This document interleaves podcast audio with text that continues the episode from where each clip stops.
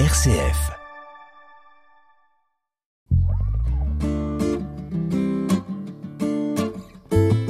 À la croisée des religions sur une RCF Belgique.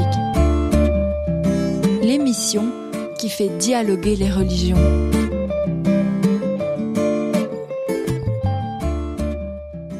Chers auditeurs, bienvenue dans votre émission à la croisée des religions. Yves Thibault au micro. Bonjour frère euh, Jean Amblaine. Bonjour Yves. Alors euh, frère Jean, vous êtes un petit peu comme chez vous maintenant puisque vous commencez à très bien connaître les studios. Eh oui. eh bien c'est c'est avec joie que l'on vous retrouve. Le mois dernier, vous nous aviez euh, expliqué en long et en large et nous y reviendrons d'ailleurs sur le sens de la divine liturgie. La divine liturgie qui est donc la messe chez les orthodoxes. Vous êtes sous-diacre donc dans l'église orthodoxe. Alors vous, euh, je ne vous souhaite pas encore une belle fête de Pâques, puisque ce n'est pas encore maintenant. Bah oui, chez les catholiques, nous avons eu, euh, nous sommes en plein dans l'octave pascal, dans les huit jours qui suivent le dimanche de Pâques, ce dimanche de la résurrection. Mais vous, vous êtes en pleine semaine sainte. Et, eh oui. Et aujourd'hui, frère Jean, eh bien, nous parlons de cette belle fête de Pâques. Alors, première question, justement, je viens de dire que cette fête avait lieu à des dates qui n'étaient pas les mêmes que pour les catholiques. Pourriez-vous expliquer justement, euh, eh bien, quel est, qu'est-ce qui historiquement a marqué cette différence? Bien, eh ben, euh, il faut commencer par dire que c'est au départ, au départ, les premiers chrétiens fêtaient Pâques à des dates tout à fait différentes. Hein. Euh, L'Occident et l'Orient n'étaient pas d'accord, et c'est le concile de Nicée, le premier concile écuménique dans 325, qui a fixé la date de Pâques, et il a décidé ceci on fêtera Pâques le dimanche qui suit la pleine lune de l'équinoxe de printemps. Donc le calcul est celui-ci pour les catholiques et pour les protestants. Nous prenons le 21 mars, nous prenons la pleine lune qui suit. Si c'est un dimanche, c'est le dimanche de Pâques. Si ce n'est pas un dimanche, c'est le dimanche qui suit. Bon, mais les orthodoxes aussi. Seulement, il y a un autre problème qui vient, c'est euh, que nous travaillons en calendrier julien. Alors, de quoi s'agit-il? Euh, C'est euh, au XVIe siècle que le pape Grégoire XIII décide de changer le calendrier. Pour lui, il y a une distorsion entre le calendrier civil et le soleil. Donc euh, il y a quelque chose qui ne va pas. Et euh, il décide de supprimer dix jours du calendrier. Donc le 4 octobre 1582 est devenu le 15 octobre. Et c'est un nouveau calendrier qu'on appelle le calendrier grégorien, du nom du pape Grégoire. Cette réforme est acceptée dans les pays catholiques, c'est tout à fait normal, cette réforme est acceptée progressivement dans les pays protestants, mais pas dans les pays orthodoxes, puisqu'ils ne se sentent pas liés par une décision du pape. Alors, euh, le calendrier civil a fini par être, euh, fini par devenir grégorien. Donc les, sociétés civiles, par exemple, en, Russie, c'est en 1918 que Vladimir Lénine décide d'emprunter le calendrier grégorien. Mais les églises orthodoxes ne l'ont pas fait. Donc, cet équinoxe de, de printemps ce 21 mars, nous le prenons en calendrier julien. Et maintenant, le calendrier julien est en décalage de 13 jours par rapport au calendrier grégorien. Et donc voilà ce qui explique alors cette différence de date. Ça l'explique certaines années, mais pas cette année. Parce que parfois, la, la, lune qui suit, nous avons la même que les catholiques. C'est le cas cette année. Parfois, nous devons aller chercher la lune suivante. Ça veut dire qu'alors nous sommes décalés de quatre ou de cinq semaines. Mais cette, cette année, c'est la même. Mais il y a un autre problème qui se pose. C'est que on ne peut pas euh, célébrer la Pâque chrétienne avant la Pâque juive. Cela n'a pas de sens pour nous de célébrer le Nouveau Testament avant l'Ancien. Or, les Juifs euh, fêtent euh, la Pâque, Pâques, c'est-à-dire pour eux, c'est la, sortie d'Égypte, le passage de l'esclavage en Égypte à la liberté euh, dans le désert du Sinaï. La Exactement, la, terre promise. Bon, pour eux, c'est 14 Nissan. C'est un, un, calendrier qui est tout à fait différent. Et certaines années, eh bien, euh, comme celle-ci, nous ne pouvons pas suivre le, le calendrier comme je l'ai expliqué et fêter en même temps que les catholiques parce que les juifs n'ont pas encore célébré leur Pâques. Alors on le décale d'une semaine. C'est ce qui se passe cette année. Alors évidemment, au-delà de, des questions de date, il y a bien évidemment un sens extrêmement profond à cette fête. C'est le moment eh bien, un petit peu comme aussi chez les catholiques, le moment où il y a le plus de fréquentation, peut-être, et le plus de ferveur aussi autour de cette fête, euh, autour de cette pratique de, de, la divine euh, liturgie, justement. Alors, vous êtes euh, sous-diacre, votre rôle est bien particulier au sein de la divine liturgie. Peut-être, au fond, mais comment est-ce que vous percevez cette joie ou cette ferveur parmi les fidèles que vous côtoyez dans votre chapelle à Louvain-la-Neuve? Oui, eh bien, à Louvain-la-Neuve et partout, la fête de Pâques est la, fête la plus importante de l'année. Hein. Tout est pascal dans, le, dans le déroulement des fêtes. C'est la fête des fêtes. D'ailleurs, on parle toujours chez les orthodoxes de il y a douze grandes fêtes. Eh bien, Pâques n'est pas dans le lot parce qu'elle est tellement au-dessus de tout qu'on ne peut pas la mettre dans le sac avec les autres, si je puis m'exprimer comme ça. Hein. C'est une fête qui est vraiment le sommet de l'année liturgique. Et c'est une fête de joie, comme vous le dites très bien. La joie éclate. Et d'ailleurs, euh, beaucoup le savent, le jour de Pâques, on ne se salue pas de la façon habituelle en disant bonjour, comment vas-tu, beau temps pour la saison, n'est-ce pas On dira Christ est ressuscité. Et l'interlocuteur vous répondra, mais il est vraiment ressuscité. Ou en vérité, il est ressuscité. Ça veut dire que c'est très très important. C'est vraiment le cœur de la vie liturgique d'un orthodoxe. Et au fond, est-ce que euh, cette fête se prolonge dans un temps liturgique? Est-ce qu'il y a une durée précise de ce temps liturgique? oui, oui, tout à fait. Euh, bien sûr, il y a le temps pascal. La, la, la semaine qui suit, c'est la semaine radieuse ou la semaine lumineuse. Tous les jours sont, sont des jours de Pâques pratiquement de la, la semaine suivante. Et puis alors le temps pascal va bien sûr se continuer jusqu'à la fête suivante qui est la fête de l'Ascension. Quand alors la dernière fois vous aviez parlé des, des formes de qu'on utilisait aujourd'hui donc dans la dans la divine liturgie, quelle divine liturgie est-ce qu'on utilise pour cette fête de Pâques? Est-ce qu'elle est c'est celle de Saint Jean Chrysostome? Euh, Oui, c'est celle de Saint Jean Chrysostome. Mais euh, bien sûr, ça commence bien avant. Hein. Donc ça va commencer demain. Euh, C'est-à-dire donc jeudi saint. Jeudi, le jeudi saint. Alors le matin, nous célébrons la liturgie de Saint Basile qui est beaucoup plus longue et plus théologique que celle de Saint Jean Chrysostome.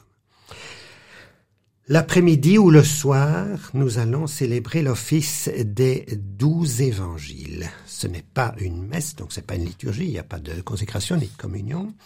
Euh, c'est un office pendant lequel on va lire toute la passion du Christ dans les quatre évangiles, par, par morceaux. Hein, il y en a douze. Le premier, et, et c'est euh, par ordre décroissant. De, On imagine la longueur un petit ah peu oui, de cet office. C'est un office qui est très long. Hein, le, le, le, premier, la première lecture d'ailleurs, c'est tiré de Saint Jean. C'est tout le, le, discours sacerdotal du Christ. Hein. Bon. Euh, entre ces évangiles, en plus, il y a des chants, des chants et des tropères. Donc ça, c'est pour le jeudi. Le vendredi, nous allons célébrer la sortie de l'épitaphios. Aïe, c'est encore un mot difficile.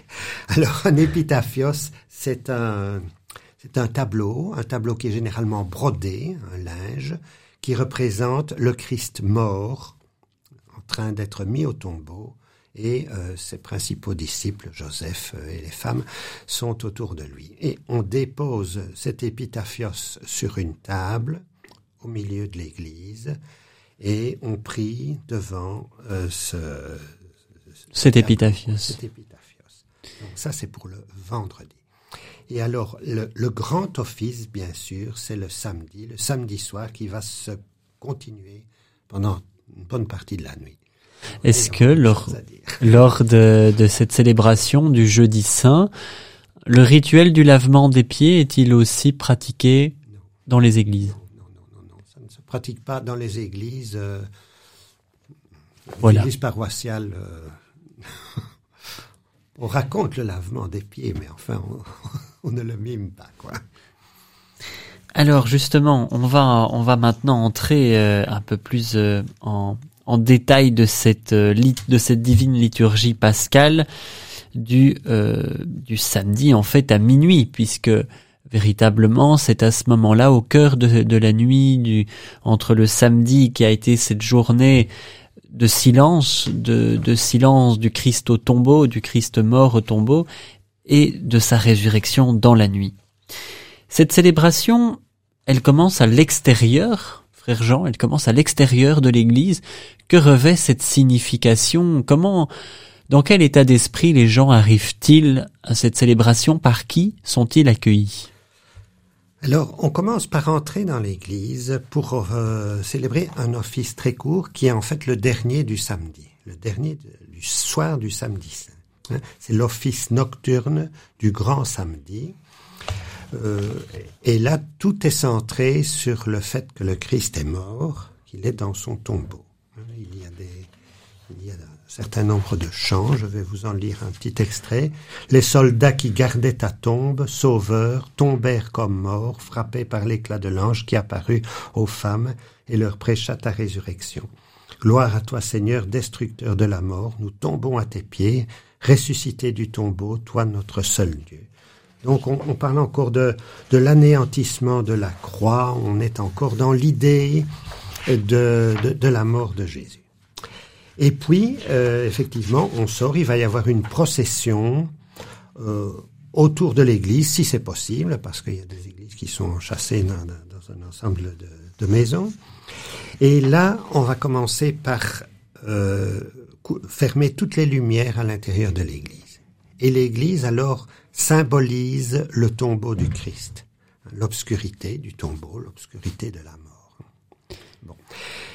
Les gens vont faire euh, trois fois le tour de l'Église, et là, on, nous symbolisons les femmes, les saintes femmes, qui sont à la recherche du corps de Jésus. Ils se demandent, mais où l'a-t-on mis? Ces femmes qui couraient, est-ce que pourquoi, au fond, ne court-on pas autour d'une église? Oui, il y a des personnes âgées qui ne seraient pas tellement d'accord de courir, je suppose. Non, euh, on cherche. On, cherche où, sont les, où, est le corps, finalement. Hein. Alors, on s'arrête devant la porte de l'église, qui est fermée. Euh, le célébrant encense la croix qu'il tient en main et il, il s'exclame Gloire à la sainte, consubstantielle, vivifiante et indivisible Trinité, maintenant et toujours et au siècle des siècles. Amen. Et c'est à ce moment que l'on chante pour la première fois le tropère de Pâques, un petit chant qui va être répété un très très grand nombre de fois. Un tropère, c'est comme une antienne? C'est ça. C'est un petit chant qui dit l'essentiel de la fête que nous célébrons. Un tropère, ça peut être le tropère de la fête d'un saint. Dans ce cas-là, nous allons rappeler ce que le saint a fait dans sa vie et lui demander son intercession, ou bien ça peut être un, tropère d'une fête. Ici, le tropère de Pâques dit ceci, le Christ est ressuscité des morts, par sa mort il a vaincu la mort, à ceux qui sont dans les tombeaux, il a donné la vie au fond, c'est le c'est le kérigme en fait, c'est-à-dire du grec, c'est-à-dire le message principal de la foi, le Christ mort et ressuscité pour nous. Exactement, c'est vraiment l'essentiel. Et c'est pour ça qu'on va le chanter un très très très grand nombre de fois pendant ces diverses cérémonies. Frère Jean, je vous propose avant de continuer une toute petite pause où nous allons justement entendre euh, eh bien les chants de cette euh, divine liturgie. Nous reprenons et nous vous retrouvons, chers auditeurs, et bien d'ici quelques instants. Restez bien dans notre compagnie. À tout de suite.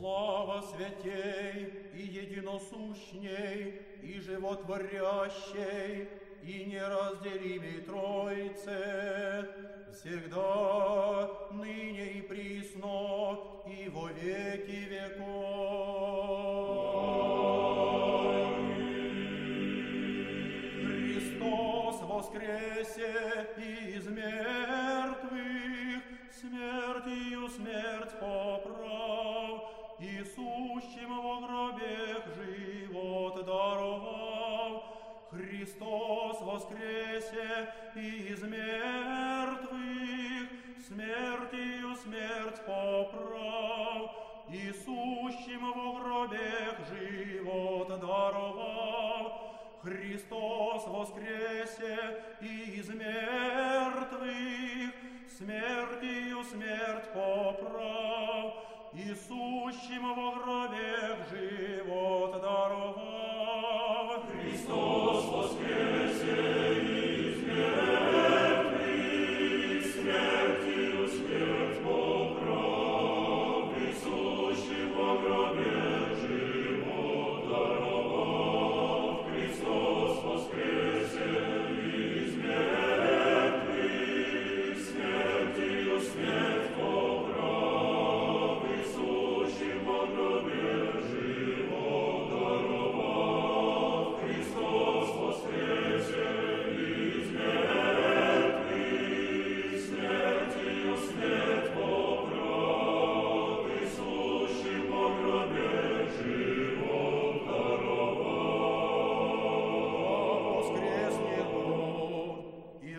расточатся врази Его, и добежат от лица Его, ненавидящие Его. Христос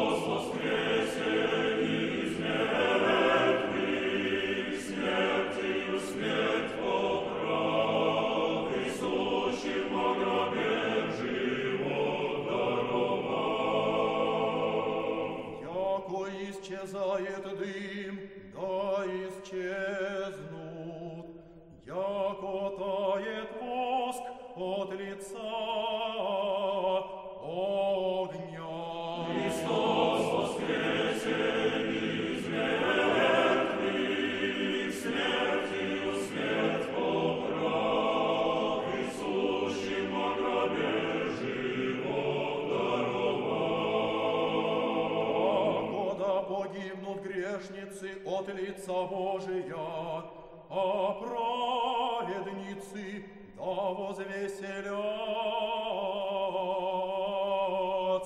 Христос воскресе из мертвых, смертью смерть поправ, и во гробе живот даровав. Сей день, Его же сотвори Господь, Osro.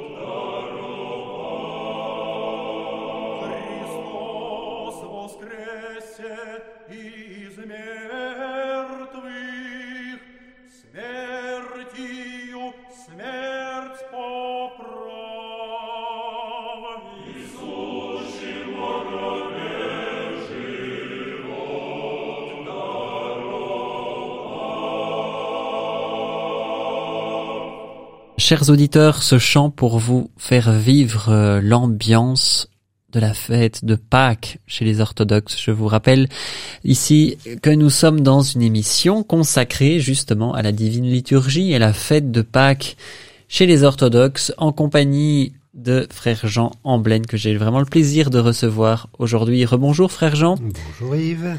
Eh bien voilà, on est au cœur de cette euh, liturgie pascale, ce moment, ce moment phare justement euh, du kérigme, c'est-à-dire de cette annonce de la foi du Christ mort pour nous, pour nous sauver et sauver l'humanité. ce kérigme qui est donc euh, le, eh bien ce, ce, début avec lequel on euh, chante entonné au début de cette divine liturgie pascale. Et on reste encore une fois à l'extérieur pour l'instant de l'Église. En fait, une grande partie de euh, la liturgie se déroule d'abord à l'extérieur de l'Église, comme à l'extérieur en fait finalement du tombeau, on pourrait dire. Voilà, frère Jean, euh, vous aviez parlé de ce tropère, de ce chant euh, entonné de, nombreuses reprises au moment où va commencer cette divine liturgie. Et frère Jean, quels sont les autres, quels sont les autres rites de ce début de liturgie? Voilà, donc nous sommes toujours, comme vous l'avez dit, à l'extérieur de l'église. Nous avons chanté une première fois le tropère de Pâques.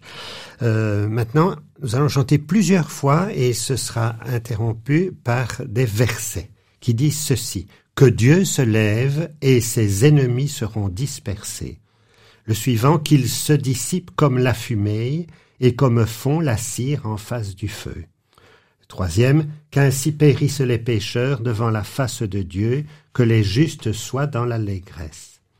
Ce jour, le Seigneur l'a fait, soyons dans la joie et dans l'allégresse. Et chaque fois après, le Christ est ressuscité des morts, par sa mort il a vaincu la mort, à ceux qui sont dans les tombeaux, il a donné la vie.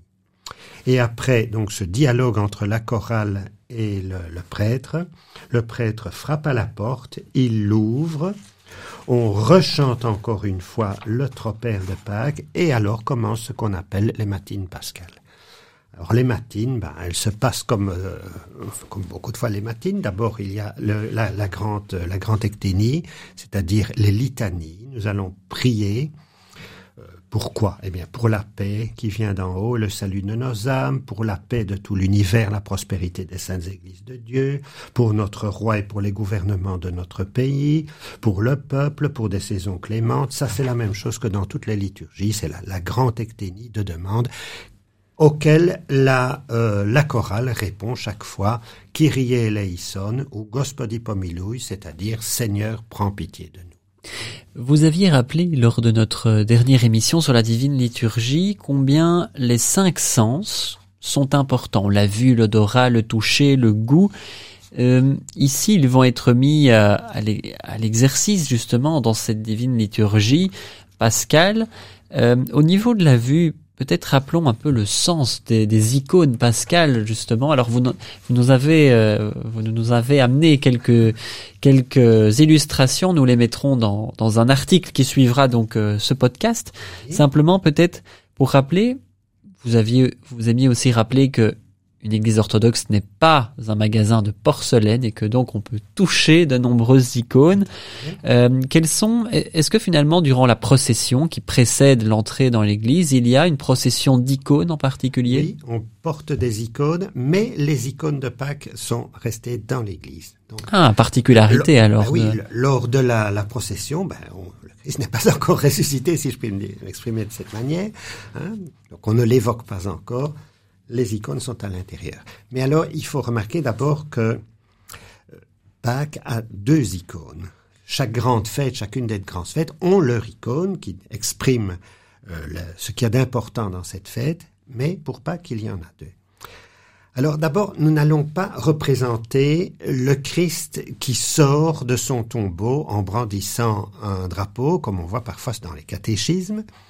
Pourquoi? Eh bien parce qu'il y a toujours une part de mystère. Nous allons laisser la, part de, de, mystère, d'incompris, parce que je crois qu'on n'arrivera jamais avec notre petit esprit de comprendre vraiment ce que c'est que la résurrection. Alors ce qu'on va montrer, mais c'est ce que les femmes ont vu. La première icône nous montre le rocher avec le tombeau. Il y a trois femmes qui arrivent avec leur petite bouteille, donc ce sont les aromates. Et l'ange, qui est assis sur la pierre du tombeau, leur montre les linges. Il leur dit, mais vous cherchez parmi les morts. Mais il n'est plus chez les morts, il est ressuscité.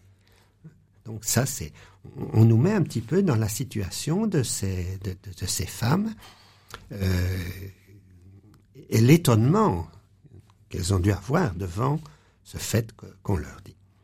La deuxième icône, c'est celle de la descente aux enfers. Alors là, elle est, assez compliquée. Nous voyons au centre le Christ. Le Christ qui euh, marche sur deux bois qui sont mis en forme de croix. C'est en montant sur la croix que le Christ a terrassé la mort, comme on le dit dans le Tropère. Par la mort, il a vaincu la mort, ou par la mort, il a terrassé la mort, ou par, euh, la mort, il a piétiné la mort. Il y a plusieurs traductions. hein.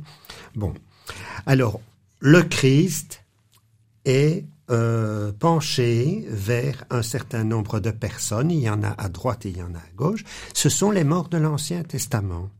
C'est la descente aux enfers du Christ. C'est ça exactement, le séjour, euh, il est dans le séjour des morts. Il vient rechercher les âmes des morts de l'Ancien Testament pour les conduire au paradis, parce que le paradis était fermé à cause du péché.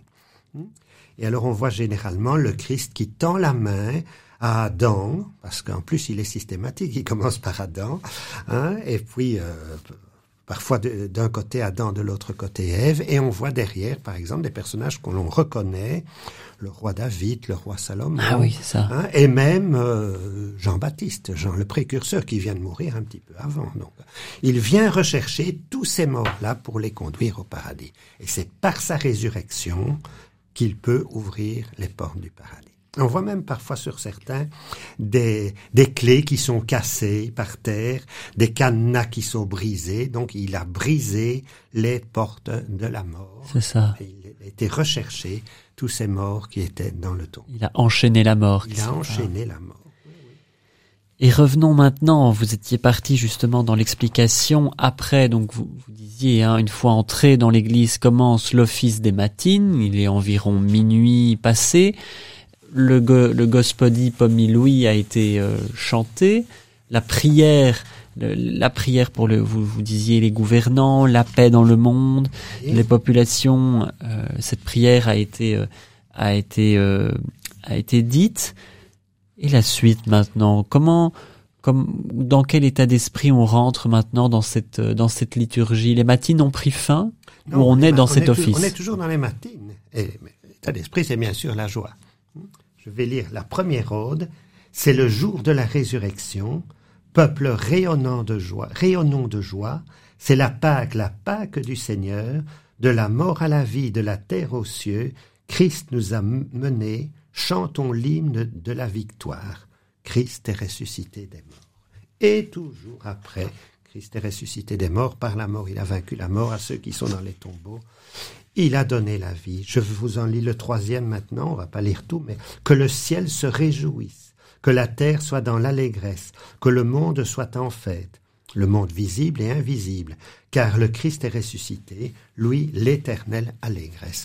Donc c'est vraiment un office de joie. Et euh, en témoignage de cette joie, dans certaines églises, ça ne se fait pas partout, en général dans les petites communautés, ça se fait. Tout le monde se salue. Quand on arrête de chanter, eh bien, les gens, d'abord, vont vers le prêtre qui dit Christ est ressuscité, et on répond, il est vraiment ressuscité. Tout ça dans toutes les langues, bien sûr, de, de- Et- qui sont utilisées. Et par trois fois. Euh, oui, ça s'est chanté trois fois en commençant, et maintenant ce sont les gens eux-mêmes qui vont se saluer de cette manière. Christ est ressuscité, il est vraiment ressuscité, et on s'embrasse et on, on se congratule, on est vraiment dans l'allégresse de la résurrection. quoi, hein. Ça, c'est, c'est- ça, ce sont les matines de Pâques. Peut-être quel est votre rôle en tant que sous-diacre? Quel rôle avez-vous en particulier dans cette divine liturgie pascale? Ben, le rôle de sous-diacre, normalement, euh, c'est de servir le prêtre à l'autel. Mais il se fait que dans les petites communautés, il faut faire plusieurs choses. Donc, moi, personnellement, je suis euh, à la chorale. Parce que, voilà, je dirige la chorale euh. C'est pas toujours facile, d'ailleurs, parce que il y a énormément de chants, il faut les connaître. et il y a malheureusement peu de gens qui, qui, qui les connaissent. Donc, voilà. il faut- Ici, dans votre cas, donc dans cette chapelle à Louvain-la-Neuve, c'est en slavon. C'est en slavon et en français.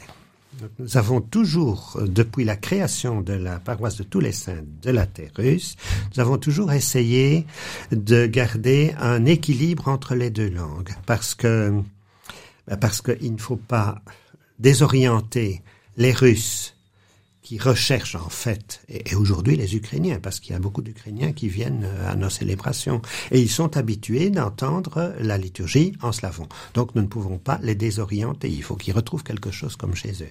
Et d'un autre côté, eh bien ceux qui ne parlent pas le, le russe ni le slavon, ils doivent comprendre quelque chose. Donc on essaye toujours de garder un certain équilibre et c'est ça. qui est aussi euh, c'est ça qui est aussi fait à la paroisse Saint-Païsios à Ohain. Il y a un juste équilibre entre le grec et le, et le français. Merci beaucoup. On marque une deuxième pause euh, maintenant. Le temps le temps passe très vite et nous sommes au cœur de cette divine liturgie pascale en compagnie du, du frère Jean, euh, sous-diacre Jean Amblène. Et c'est un réel plaisir euh, d'être en votre compagnie, chers auditeurs. À tout de suite, juste après, eh bien, cet extrait musical.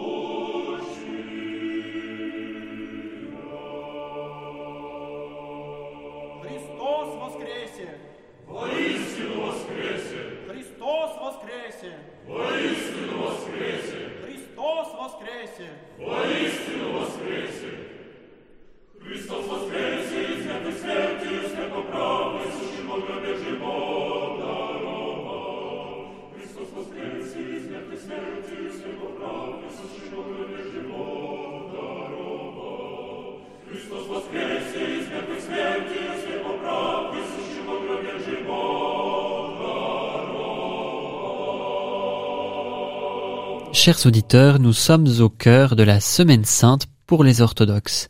Et à cette occasion, votre émission à la croisée des religions, ici en troisième partie de notre émission sur la divine liturgie, en particulier la divine liturgie de Pâques. Et je suis en compagnie de frère Jean, sous-diacre de l'église orthodoxe. Re-bonjour, frère Jean. Bonjour Yves. Bien voilà, déjà en troisième partie d'émission, on a parlé de, de cette euh, de ce début en fait de, de liturgie qui a donc lieu, il faut le rappeler, dans la nuit de samedi à dimanche, c'est vraiment, on pourrait dire comme comme pour les catholiques, la vigile pascale. Euh, chez les orthodoxes, cette liturgie, cet office démarre aux environs de minuit pour bien marquer, eh bien que que le Christ ressuscite au cœur de euh, la nuit après le samedi saint. Vous avez parlé en première partie de cette procession à l'extérieur de l'église qui symbolise la marche des femmes vers le tombeau. On a parlé ensuite en, deuxième partie aussi de, des prières et de, l'office des matines qui précède en réalité la divine liturgie et de cette entrée donc euh, dans l'église qui fut donc fermée euh, eh bien euh, euh, avant d'entrer donc dans, dans la liturgie. On est maintenant euh, au cœur de cette divine liturgie, après ce temps de, matine et de salutation des fidèles que vous avez rappelé, ce temps de salutation important où les, les fidèles se, rappellent et se communiquent en fait cette joie de, de Pâques. Eh bien, rappelons peut-être maintenant, euh, vous allez dire un mot sur, euh, sur cette divine liturgie, peut-être rappeler, les, les, prêtres sont habillés comment pour cette divine liturgie? Il y a une couleur liturgique bien particulière. Oui, Bien entendu, ce sont les couleurs de joie, c'est le doré et le blanc, hein, bien sûr. On a abandonné le mauve qui était euh, le carême, et bien sûr le noir qui était celui du vendredi. Bon, alors donc maintenant, les matines sont terminées, nous célébrons la divine liturgie. Une divine liturgie qui va pas être très très longue parce qu'on a déjà fait de très gros efforts hein, pour rester euh, de précédents offices. Ce sera la liturgie de Saint Jean Chrysostome. Alors, au cours de cette liturgie, il y a plusieurs choses à remarquer. D'abord, l'évangile qui va être lu est celui du prologue de Jean. Au commencement était le Verbe, et le Verbe était auprès de Dieu, et le Verbe était Dieu. En fait, l'évangile, le, rappel des événements de la résurrection et le tombeau vide ont été faits pendant les matines. Maintenant, euh, on donne vraiment la, la, signification profonde de ce qui s'est passé. Et le Verbe s'est fait chair, il a habité parmi nous, et nous avons vu sa gloire, gloire de Fils unique venu du Père, plein de grâce et de vérité. Alors déjà, dans certaines églises, ce, cet évangile est lu en plusieurs langues. On retrouvera le même, euh, le même phénomène pour le, le, dimanche, le dimanche de l'amour. Mais ici déjà, on va le lire, si c'est possible, dans le plus de langues possible, qui sont les langues des gens qui euh, participent. Et votre particularité, je crois que ça vous tient très à cœur. Vous avez une affection particulière pour le wallon. Ah, c'est bien ça. de chez nous. Est-ce que vous auriez l'extrait peut-être en wallon à lire pour euh, pour nos auditeurs? Au commencement, il n'y avait parole. Elle parole est à vous le bon Dieu. Elle parole est le bon Dieu. Elle est au commencement à vous le bon Dieu. Toi stifé à vous et sans l'œil, rien à stifé. En l'œil est le vie, elle vie est lumière pour les gens. Les lumières lues dans les pêcheurs, et les pêcheurs n'est la nappe ici. Bon, alors, euh, donc, euh, cette liturgie de Saint Jean Chrysostome va continuer. Et ce qu'il y a de bon, c'est une liturgie normale à ce moment-là. Bien sûr, le tropère sera encore une fois le tropère de Pâques. Et euh, simplement, on doit dire que euh, l'homélie n'est pas une homélie faite par le prêtre, mais c'est l'homélie de Saint Jean Chrysostome, euh, l'homélie de Pâques de Saint Jean Chrysostome. Et je crois que c'est aussi l'homélie qui qui euh, qui rassure un petit peu tous ceux qui n'ont pas fait grand chose pendant le carême. Moi, par exemple, je pense que c'est c'est une homélie qui me ferait beaucoup de bien. Exactement, mais je vous enverrai le texte, il n'y a pas de problème. Ah oui, comme vous dites très bien, c'est une homélie qui rassure. Elle dit ceci. Vous tous, vous avez, vous, tous qui avez jeûné, vous tous qui avez fait des efforts, eh bien maintenant votre effort est arrivé. Venez participer à la joie de la résurrection. Et vous qui n'avez pas jeûné, eh bien venez quand même, vous êtes les bienvenus. Voilà, c'est un, un, petit peu le sens général de cette homélie qui est vraiment très très belle, qui est très théologique. C'est l'invitation finalement au banquet des noces, quoi. Hein. Tout à fait, tout à fait. Nous sommes tous, absolument tous, invités au banquet du Christ. Voilà. Euh, comme dans la parabole du, de, des noces, tout le monde est invité. Évidemment, il y a des gens qui ne veulent pas venir, mais euh, tout le monde est bienvenu. Quoi. Mm. Voilà. Et, et, ben voilà, le, la nuit se termine. Hein. Alors il reste à dire un petit mot sur euh, le dimanche, dimanche matin ou, dimanche après-midi. C'est ce qu'on appelle le dimanche de l'amour. Et alors l'évangile qui est lu est encore lu dans plusieurs langues. Euh, afin que tous les peuples puissent entendre la parole de Dieu dans les langues évidemment qui sont utilisées dans l'Église par les, les, les gens qui sont là. Quoi. C'est un office de vêpres, c'est assez court. Et voilà, c'est comme ça que va se terminer tous nos efforts de liturgiques pour la fête de Pâques. Pour vous, dans, dans votre communauté, euh, à Lannes ou à Louvain-la-Neuve, euh, com comment est-ce que se vit cette joie peut-être en dehors de la divine liturgie? Est-ce que ce sont des agapes ou des, des repas de, de, fête? Oui, exactement. Hein. Donc on ne va pas se, on va pas se quitter comme ça quand tout est fini bien sûr, nous allons manger ensemble. Surtout que les gens sont à jeun, ils ont quand même fait un effort pour, pour jeûner le samedi saint. Enfin, certains, disons. et alors, chaque, en fait, chacun apporte un plat et on partage tous ensemble. Pour vous, peut-être le, le, moment culminant de cette divine liturgie pascale, où est-ce qu'il se situerait euh, dans, dans, cette, dans cette divine liturgie? Le moment culminant pour moi, ce serait le moment où les portes s'ouvrent et on proclame pour la première fois que le Christ est ressuscité. Christ est ressuscité. Il est vraiment ressuscité. C'est vraiment le moment où on en prend conscience. Et le, mot vraiment, d'ailleurs, est très important. Hein. En russe, alithos en, grec. Alithos, c'est aletheia, c'est la vérité. Il est vraiment ressuscité. Hein. La, la, résurrection est très importante pour un orthodoxe. Je, sais qu'il y en a qui, qui essayent de, de, dire oui, mais enfin, il est ressuscité parce que les gens ont compris que leur euh, son message était toujours vivant. Non, c'est pas ça. Il est vraiment ressuscité. ça, ça c'est vraiment le message que nous voulons envoyer au monde. Et euh, à la différence peut-être euh, de ce qui se passe au, au, cœur de la vigile pascale chez les catholiques, on ne lit pas cette lecture comme il, il est coutume. Euh, c'est aussi une différence importante ou? C'est-à-dire que les lectures de l'Ancien Testament, euh, ce vigile pascal catholique, ce sont des lectures de l'Ancien Testament. Euh, si, elles ont été lues au cours de la Semaine Sainte. Il y a énormément de, entre autres le jeudi, il y a énormément de lectures de l'Ancien Testament. Ah voilà, c'est ça. Donc effectivement, euh, préalablement à la fête euh, oui, oui. pascale. Euh... Mais, mais, le jour de Pâques, enfin la nuit de Pâques, disons que c'est plutôt centré sur le fait de la résurrection. Donc euh, voilà. L'Ancien Testament est terminé d'ailleurs. Nous sommes dans le Nouveau maintenant. Et nous fêtons la fête de Pâques.